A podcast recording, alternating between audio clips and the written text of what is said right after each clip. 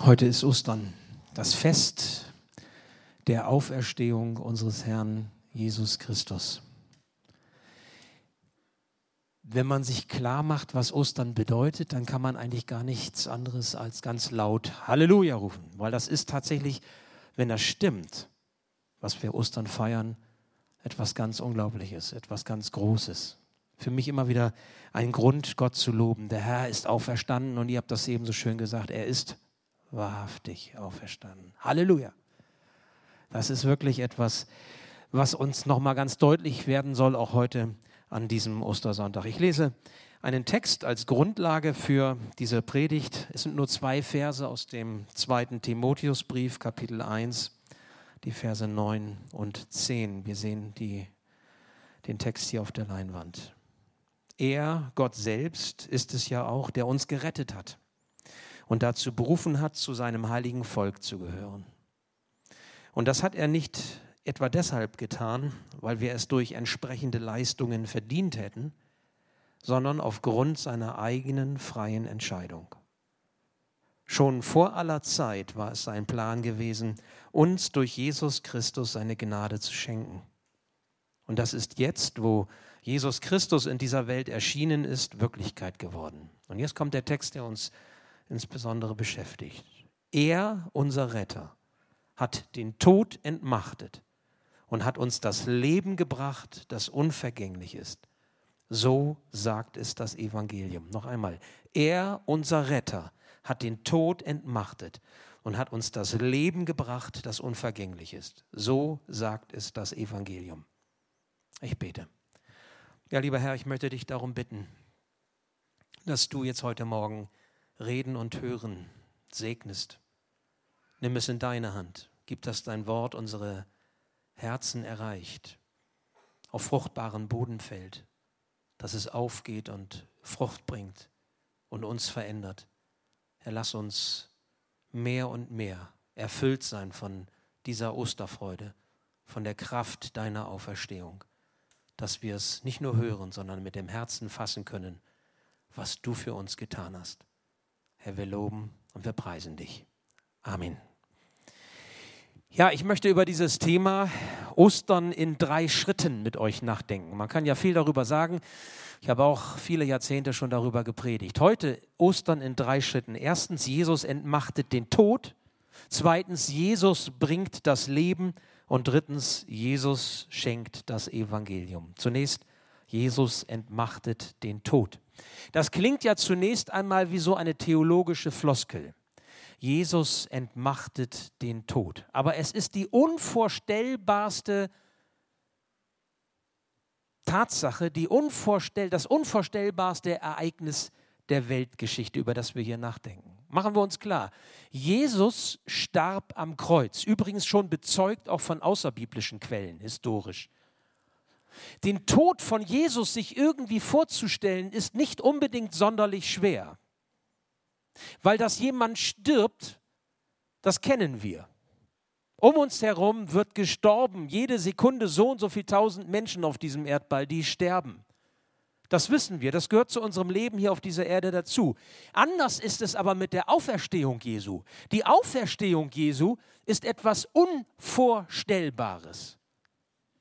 Jesu Auferstehung ist so unvorstellbar, dass sogar die Freunde von Jesus sich das nicht haben vorstellen können am Ostermorgen, dass es tatsächlich geschehen ist, obwohl Jesus das ja vorhergesagt hat.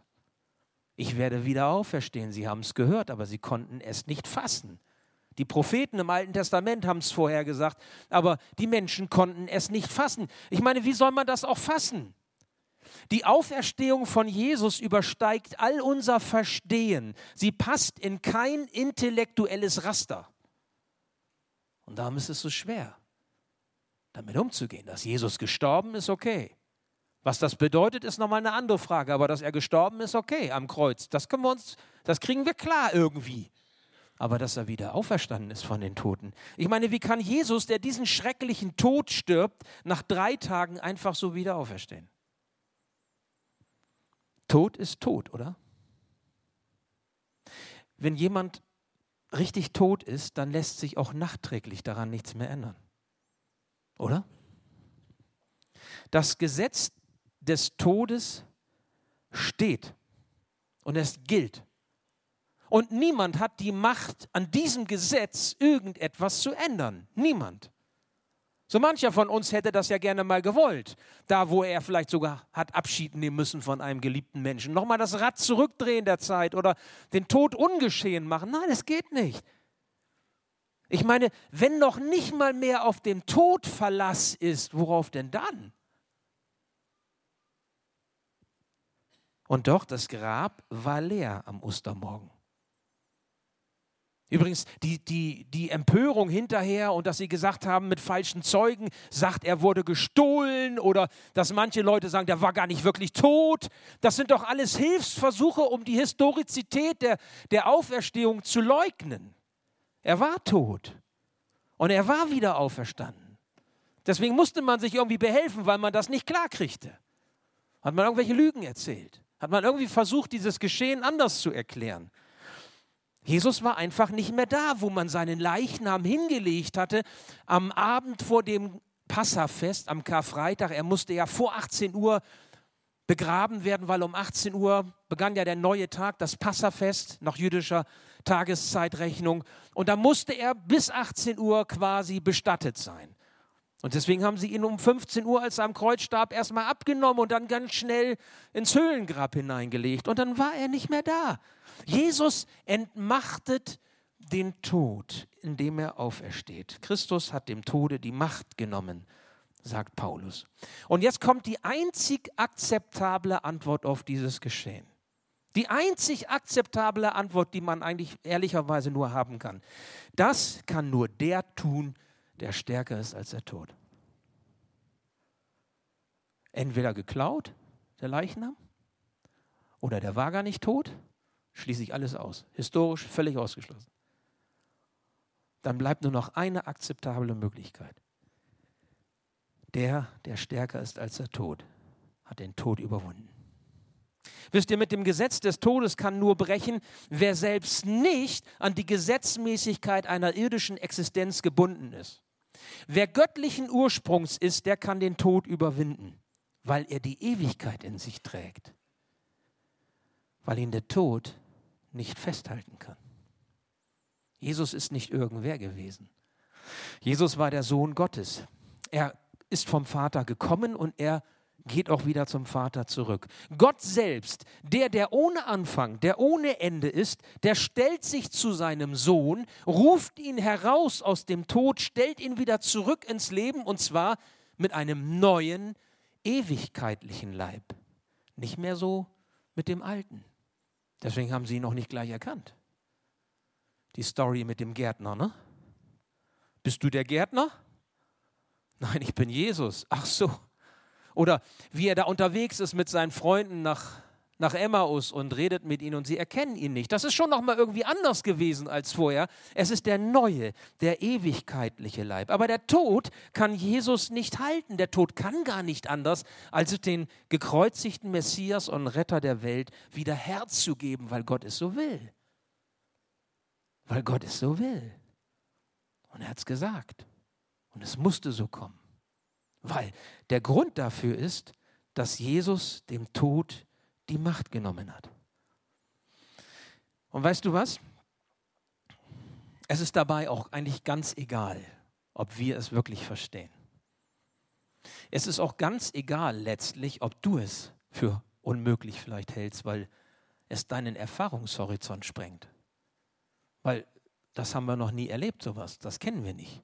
Das können wir nicht begreifen. Ich meine, wie bitteschön sollst du auch begreifen können, was so ein unvorstellbares Ereignis ist, was sich geschichtlich nicht verifizieren lässt, weil es so einmalig ist. Weil es nur einen gibt, der das tun kann, und das ist eben Jesus Christus. Der eine, der dem Tod die Macht nehmen konnte, nur er hatte die Befähigung dazu, solches zu tun. Dieses unverlierbare Leben ans Licht zu bringen.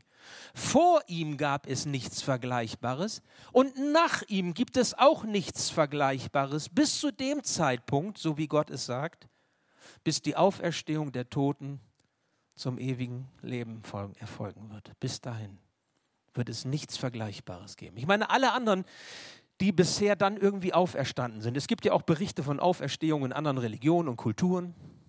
Ich habe Stories gehört, auch von unseren Missionaren, das ist unglaublich. Es geschehen Dinge, auch in der Bibel steht das drin, nicht? Es gibt Auferstehungen. Ich sage jetzt mal einen Satz, der ist ein bisschen, klingt ein bisschen mittelalterlich. Selbst der Teufel kann Menschen wieder auferstehen lassen. Aber alle die, die auferstanden sind auf diese Art und Weise, mussten wieder sterben. Sie wurden nur wieder lebendig gemacht, um dann doch wieder zu sterben. Das war mit Jesus ganz anders. Jesus hatte ein Leben bekommen. Er war der Erste mit einem ganz neuen Leben, nämlich mit einem ewigkeitlichen Leben, das niemand und nichts wieder nehmen konnte. Es ist genau das Leben, das wir auch geschenkt bekommen, wenn wir mit dem ewigen Leben beschenkt werden. Und der Hammer ist ja, das passiert ja schon hier und heute, nicht erst dann irgendwann mal. Dann wird es sichtbar, aber es passiert schon hier und heute, wo ein Mensch sein Herz für Jesus Christus öffnet. Wisst ihr, Karfreitag und Ostern waren nötig, sagt die Schrift, damit das Leben siegt. Das sieht so aus, als hätte Jesus am Kreuz verloren, als wäre er gescheitert. Aber nur um drei Tage später nach jüdischer Rechnung der Tage drei Tage später seinen Ostersieg entgegenzurufen, über alle entgegenzustellen, allen Mächten der Finsternis, allen Mächten des Todes, allen Mächten der Gottfeindschaft zu sagen, ich lebe und ihr sollt auch leben. Das ist das, was er gesagt hat. Nun, dabei muss uns klar sein, wozu Gott selbst seinen Sohn Jesus diesen Weg gehen ließ. Wozu hat er das getan? Doch nicht einfach nur so oder für sich sondern er hat es getan unseretwegen, deinetwegen, meinetwegen. Ist er am Kreuz gestorben und nach drei Tagen wieder auferstanden. Ihr Lieben, es geht hier nicht um Theologie, sondern es geht um dein Leben. Der Tod ist eine Folge der Sünde des Menschen. Oder ich kann auch sagen, der Tod ist eine Strafe für die Macht der Sünde in deinem und in meinem Leben. Und diese Macht der Sünde muss gebrochen werden, damit wir den Tod loswerden, und zwar den ewigen Tod. Denn nichts ist schlimmer als der ewige Tod. Ich komme da gleich nochmal drauf. Auf die Sündhaftigkeit eines Menschen folgt immer der Tod. Und es geht hier nicht um irgendwelche Taten der Sünde, hast mal ein bisschen hier oder hast mal ein bisschen da und so. Dann gibt es ja auch immer noch einige, die sind schlimmer als wir, da können wir uns dann immer noch mit rechtfertigen. Sondern es geht darum, dass wir als Sünder schon geboren werden. Die Sündhaftigkeit, sie, sie haftet uns an. Steckt ja schon im Wort drin, Sündhaftigkeit. Es geht nicht nur darum, was du tust, die Tatsünden. Da weißt du selber, was los ist. Du weißt, wie dein Herz ist. Paulus hat das einmal so formuliert, das Gute, das ich tun will, das tue ich nicht. Und das, was ich nicht tun will, das tue ich immer wieder und ich leide unter dieser Misere. Das, das entspricht dieser Sündhaftigkeit, die wir kennen. Dass wir eben nicht nur zum Guten taugen, sondern oft genug auch zum anderen. Und dass es so vieles gibt, was uns von Gott trennt. Und wenn der himmlische Vater sagt, ich möchte die Ewigkeit mit dir verbringen, wenn Gott zu dir sagt, du sollst bei mir sein, für alle, e, für alle Ewigkeit, für alle Zeit und Ewigkeit, dann muss das Sündenproblem, dann muss diese Sündhaftigkeit, dieses Problem in deinem Leben irgendwie gelöst werden. Weil du kannst deine Schuld nicht mitnehmen zu Gott, weil dann hast du keine Gemeinschaft mit ihm, mit dem, der ohne Sünde ist. Du musst also dein Problem, dein Sündenproblem lösen. Und wisst ihr, und eben dies hat Jesus getan, als er am Kreuz von Golgatha zur Vergebung deiner und meiner Schuld gestorben ist und wieder auferstanden ist, um die Macht des Bösen zu brechen und alles, was damit zu tun hat, der Tod und das Verlorensein vor Gott zu überwinden und ein neues Leben hervorzubringen. Mit seiner Auferstehung, Ostern, besiegelt er sichtbar seinen Sieg. Am Kreuz konnte man noch denken, naja, guck mal, da stirbt er. Aber mit Ostern hat er bezeugt, ich bin gestorben, aber ich habe nicht verloren, sondern ich habe gesiegt. Das ist ein Sieg für alle, die es sehen wollen und die es sehen können. Denn man braucht, um Karfreitag und Ostern zu verstehen, um mit solchen Tagen wie diesem überhaupt was anzufangen, einen anderen Blick eine andere Einstellung. Man braucht im Grunde Augen des Herzens. Denn, verstehst du, wenn du die Auferstehung nicht fassen kannst mit dem Verstand, wenn du sie nicht logisch erklären kannst, weil du das nicht kennst nach den Gesetzmäßigkeiten dieser Welt, Ursache und Wirkung und all das, was wir so an, an Naturgesetzen und äh, was weiß ich, denkerischen Fähigkeiten haben, dann brauchst du ein anderes Gefäß, das es fassen kann, wenn du es nicht erklären kannst. Und das Gefäß, mit dem du es fassen kannst, ist dein Herz. Dein Herz kann fassen, wozu dein Verstand nicht imstande ist. Du musst die, Auferklärung, die Auferstehung nicht erklären können, aber du kannst sie mit dem Herzen ergreifen. Du kannst ein Mensch sein, der nicht unbedingt in, zu den Intellektuellen zählt oder der, dem das Denken vielleicht nicht ein Hobby ist, ja, und trotzdem kannst du glauben. Aber ganz ehrlich, manchem denkenden Menschen fällt es schwer zu glauben. Weil seine Denkmuster, die er hat und seine, seine Denkgewohnheiten, die er hat, im Wege stehen, um mit dem Herzen zu fassen was Gott uns in Jesus gegeben hat. Und es geht ums Herz. Kannst du Jesu Sieg für dich erkennen? Kannst du es mit dem Herzen fassen? Ich komme zum Zweiten. Jesus bringt das Leben. Jesus bringt das Leben. Paulus sagt seinem Freund Timotheus, Jesus hat das Leben gebracht, das unvergänglich ist. Es geht also um unvergängliches Leben, also ein Leben, das nicht mehr endet. Ein, wir nennen das ewiges Leben, ein unkaputtbares Leben. Ein völlig neues Leben, weil das Leben, das wir kennen, ist ja ein anderes. Ich meine, schauen wir uns um. Die Welt, in der du und ich, in der wir leben, die ist geprägt von Werden und Vergehen. Und je älter wir werden, umso vertrauter wird uns der Gedanke an ein Ende. So manch Ältere unter uns werden das wahrscheinlich zustimmend sagen, jawohl, wir merken, der größte Teil unserer Lebenszeit liegt hinter uns und der kleinste liegt vor uns.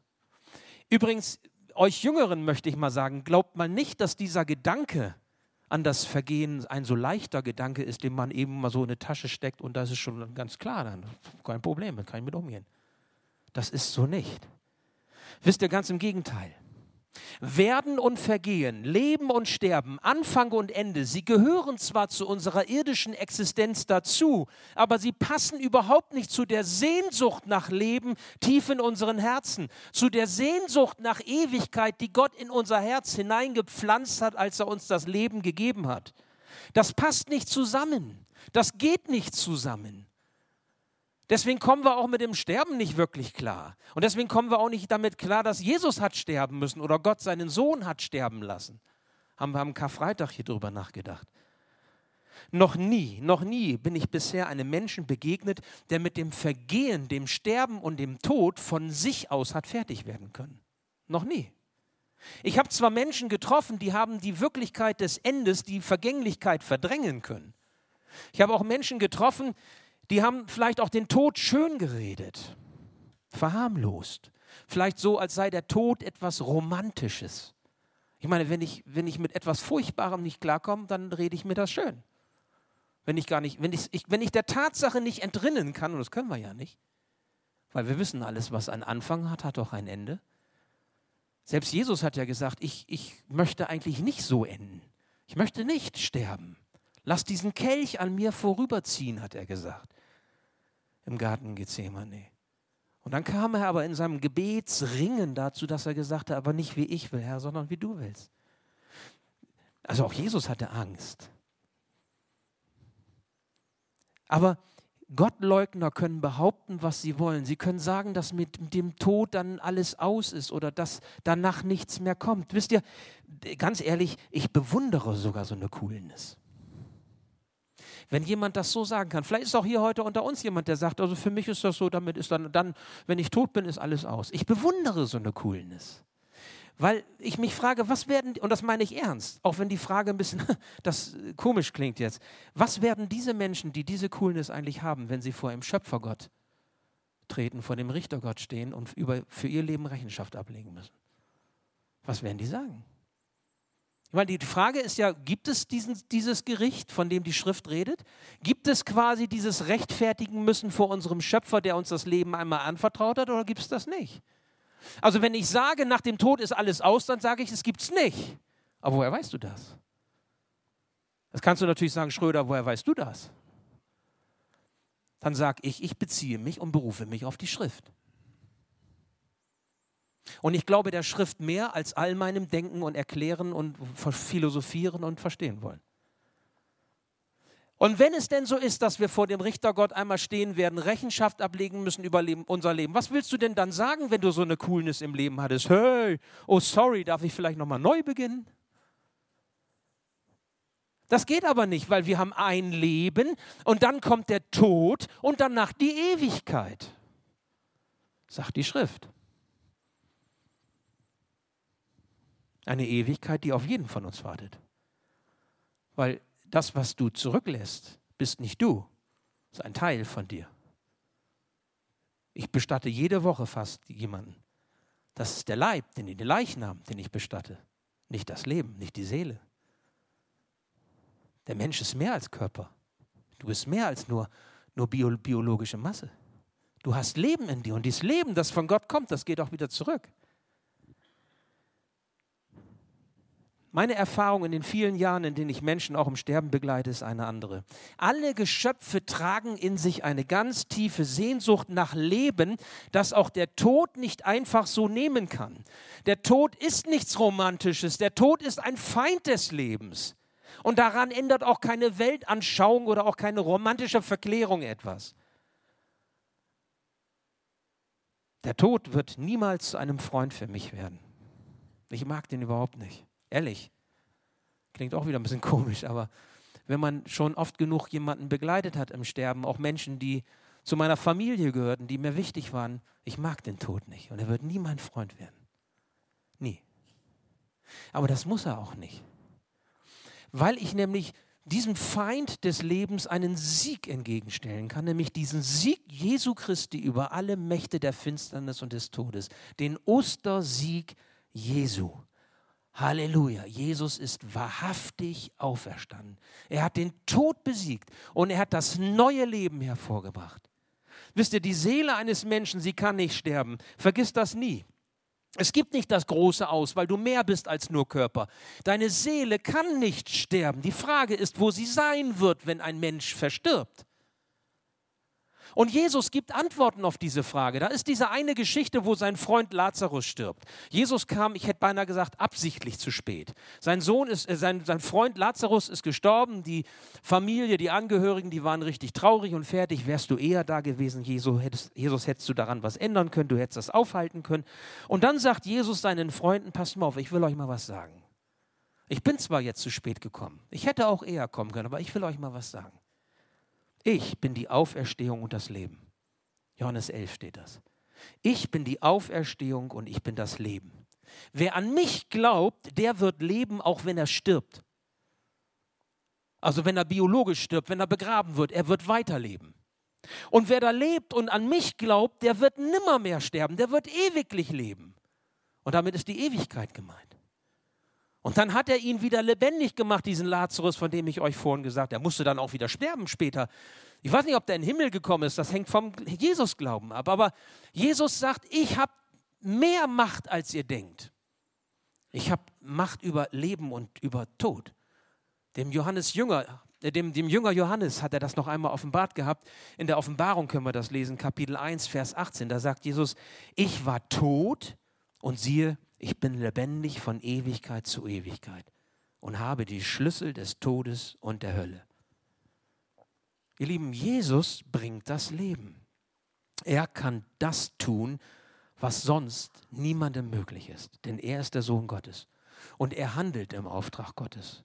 Und mit Jesus holt uns dieser, dieser himmlische Vater zurück in seine Gemeinschaft, weil er uns bei sich, haben, bei sich haben möchte, schon hier auf dieser Erde und dann auch in der Ewigkeit. Und Jesus macht den Weg dahin frei. Das ist Ostern. Das ist der Beginn eines neuen Lebens. Das kann heute schon für dich Wirklichkeit sein. Du darfst heute schon wissen, wo du deine Ewigkeit verbringst. Das ist Ostern. Du musst nicht zweifeln, ja, ist das große aus oder ist dann alles vorbei und wie wird Gott und Herr mich sehen? Nein, du kommst von Karfreitag und Ostern her. Deine Sünde ist dir vergeben und neues, unvergängliches, unkaputtbares Leben wird dir geschenkt, wenn du an Jesus glaubst. Wenn du es nicht mit dem Verstand versuchst, logisch zu erklären, sondern dein Herz es fasst und aufnimmt. Wo möchtest du deine Ewigkeit verbringen? Das ist die Frage. Mit der Osterbotschaft, Jesus ist auferstanden, geht es um keine andere Frage als die nach deiner Ewigkeit. Denn auferstehen, sagt Jesus in Johannes 6, werden sie alle. Die einen zur Auferstehung des Lebens und die anderen zur Auferstehung des Gerichts. Dass die einen zu einem neuen Leben ohne Leid, ohne Tränen, ohne Krankheiten, ohne bittere Herzen, ohne Schmerz, ohne Sorgen, ohne Ängste, zu einem wirklich neuen Leben in der ewigen Gegenwart und Herrlichkeit Gottes. Und die anderen, wisst ihr, das nennen wir Himmel. Und die anderen, wisst ihr, was Hölle ist? Hölle ist einfach nur, ich sage mal, die Existenz, ewig zu sein, ohne Hoffnung auf Veränderung, ohne Gott. Also wenn du wirklich ein denkender Mensch bist, überleg mal, ob, ob das nicht stimmt, was ich sage. Hölle ist, wenn du für Ewigkeit keine Hoffnung hast auf Veränderung und es immer so bleiben wird, wie es ist. Und das, was dein Herz sich ersehnt, niemals Wirklichkeit werden kann, weil du ewig ohne Gott existieren musst. Das ist Hölle. Es geht nicht um mittelalterliche Bilder, sondern es geht darum, ewig mit Gott oder ewig ohne Gott zu sein. Himmel oder Hölle.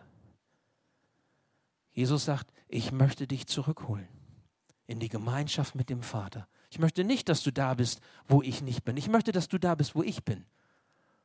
Beim Vater. Wo du sicher sein kannst, wo du geborgen sein kannst.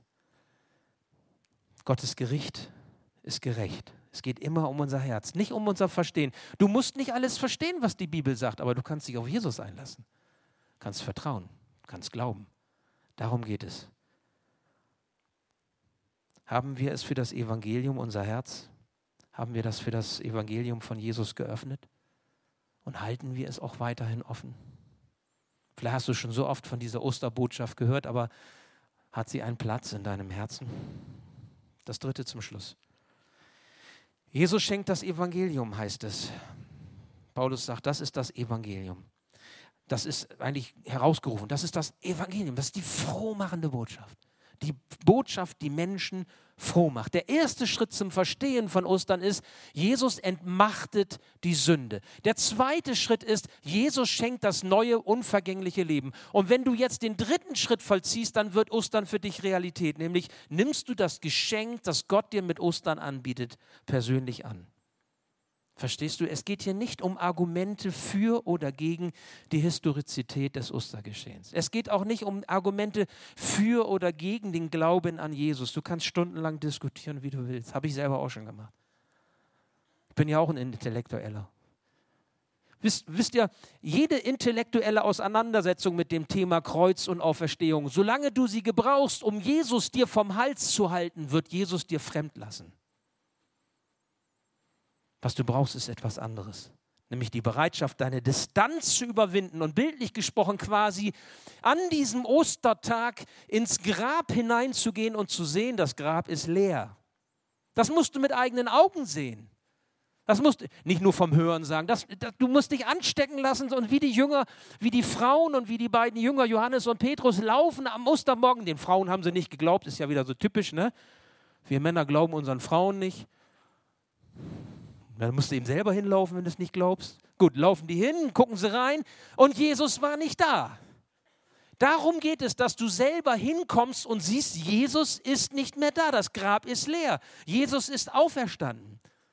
Ich meine, Ostern wird doch dann erst zu einer frohmachenden Botschaft für dich, wenn Jesus dir als der Auferstandene begegnet, wenn du ihn heranlässt an dein Herz und dann feststellst, nee, war doch nicht der Gärtner, war Jesus.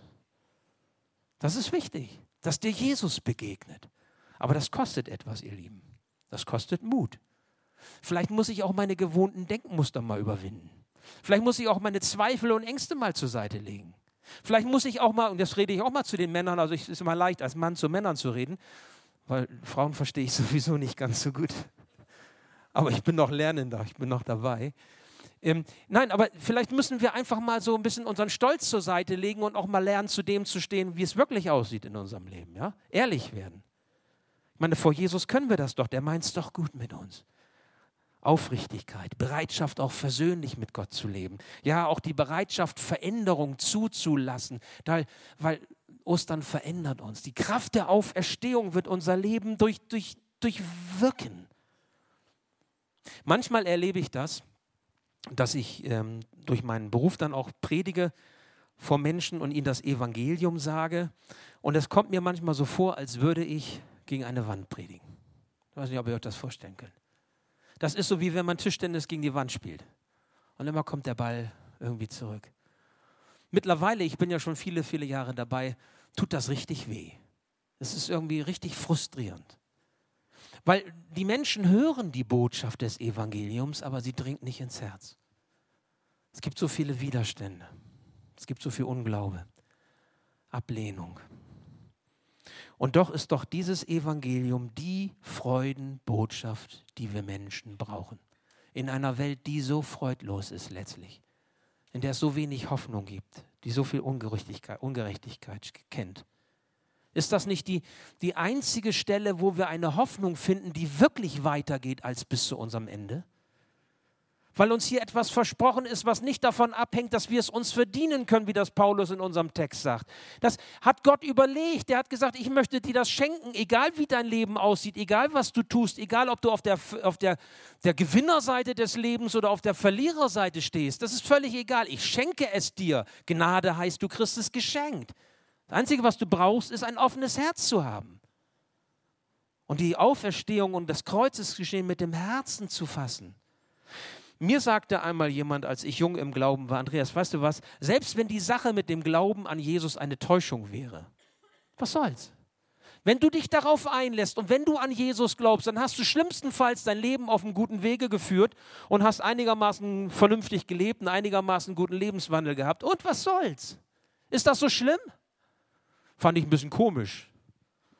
Aber jetzt mal für euch, wenn du denkst, ja Mensch, was ist denn da eigentlich dran? Ja, was, was, was verlierst du denn? Was verlierst du, wenn du nicht glaubst und du stehst irgendwann vor Gott? Dann hast du verloren.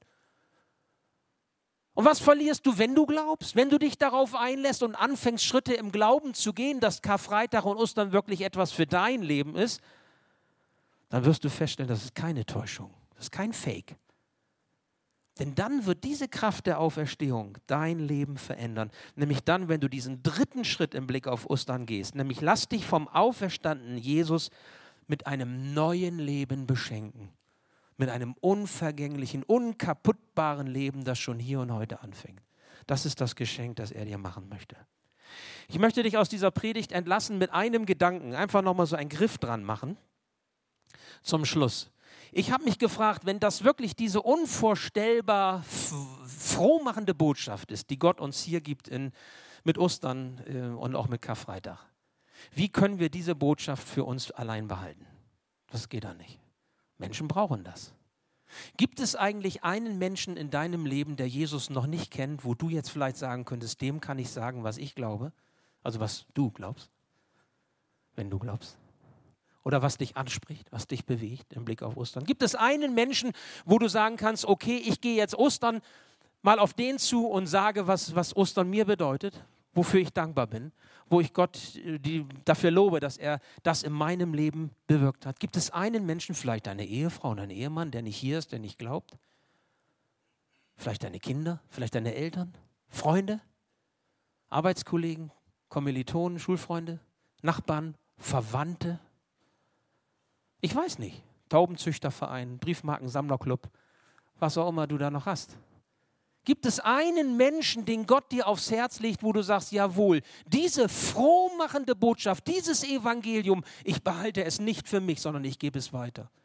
Die Botschaft ist so genial, die ist so bewegend, die ist so gut. Halleluja. Und die Menschen müssen es hören. Und du kannst es sein, der du diese Möglichkeit nutzt und weitersagst. Es gibt Turning, The Turning, jeden Monat auf die Straße gehen, im Herbst eine Aktion. Johannes Müller wird es, wir werden es mit reinnehmen und berichten. Aber es fängt in deinem Alltag schon an. Es fängt da an, wo Gott dich hingestellt hat. Einen, überleg doch mal, nur einen. Fang doch mal an. Frag Gott mal, Herr, wem kann ich das sagen? Es ist die beste Nachricht der Welt, die Menschen in Bewegung setzt. Dich auch? Das ist die Frage. Dazu ermutige ich dich. Höre nicht einfach nur diese Osterbotschaft, sondern lass sie Wirkung entfalten in deinem Leben und damit sie Kreise zieht und auch anderen zum Segen wird, mit denen du unterwegs bist. Ich möchte noch beten. Ja, lieber Herr Jesus, wir wollen dir danken Wir wollen dir danken, dass du dem Tod die Macht genommen hast, dass du die Sünde auf dich genommen hast, damit wir frei würden. Wir können Vergebung erfahren. Du bist wieder auferstanden, du hast alle Mächte der Finsternis besiegt. Herr, du hast etwas ganz Neues ans Licht gebracht. Und du sagst in deinem Wort, wenn jemand dir vertraut, dann ist er eine neue Kreatur. Das Alte ist vergangen, Neues ist geworden. Und ich möchte dich so sehr darum bitten, Herr, dass wir das nicht nur mit dem Kopf, mit den Ohren zur Kenntnis nehmen, sondern dass wir es mit dem Herzen fassen können, weil du uns dazu befähigst. Bitte schenke, dass der Weg vom Kopf zum Herzen heute ein kurzer ist. Und bitte setze du unsere Herzen in Bewegung, dass dieses Evangelium nicht nur uns froh macht, sondern auch die Menschen, zu denen du uns sendest, mit denen wir zusammenleben, die dir doch auch so wichtig sind. Herr, dass diese gute Botschaft möglichst viele Menschen erreicht. Danke, dass wir sie hören dürfen.